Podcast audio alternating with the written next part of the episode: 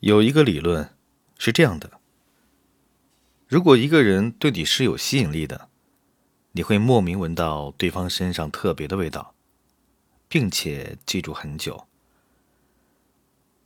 你是否记得那是一种怎样的味道？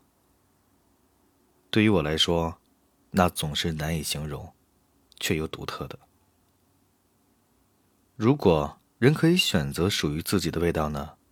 会只局限于甜、辣、咸这些与大众审美趋同的形容词吗？也许并不。我们每个人身上都有一种能被人记住的味道，只是有时他们会藏起来，不轻易察觉到。